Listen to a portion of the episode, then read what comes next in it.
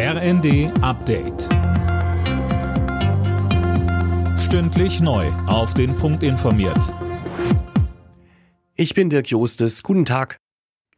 Der Bundestag hat mit den Stimmen der Ampelkoalition den Nachtragshaushalt für dieses Jahr auf den Weg gebracht. 45 Milliarden Euro werden damit aus Sondertöpfen in den normalen Haushalt verschoben. Mehr von Tim Britztrup. Dafür wird erneut die Schuldenbremse ausgesetzt. Nachträglich wird eine Notlage erklärt. Die wird mit den gestiegenen Energiepreisen infolge des Ukraine-Kriegs und den Folgen der Ahrtalflut von 2021 begründet.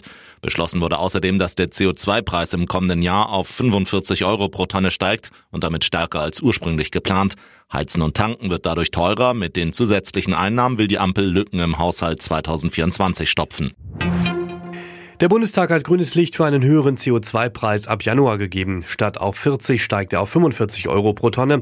Damit wird Tanken und Heizen teurer. Beschlossen wurde außerdem, dass die Einkommensgrenze für den Anspruch auf Elterngeld gesenkt wird. Ungarn stellt im Streit um ein weiteres EU-Hilfspaket für die Ukraine jetzt Bedingungen.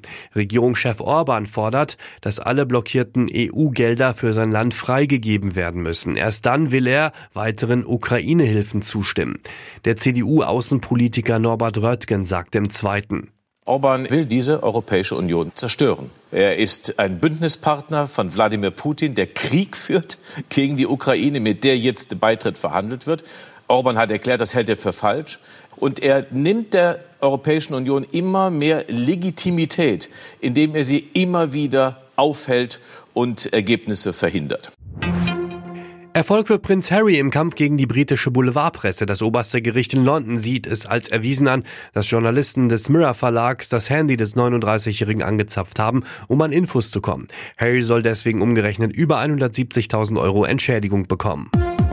Alle Nachrichten auf rnd.de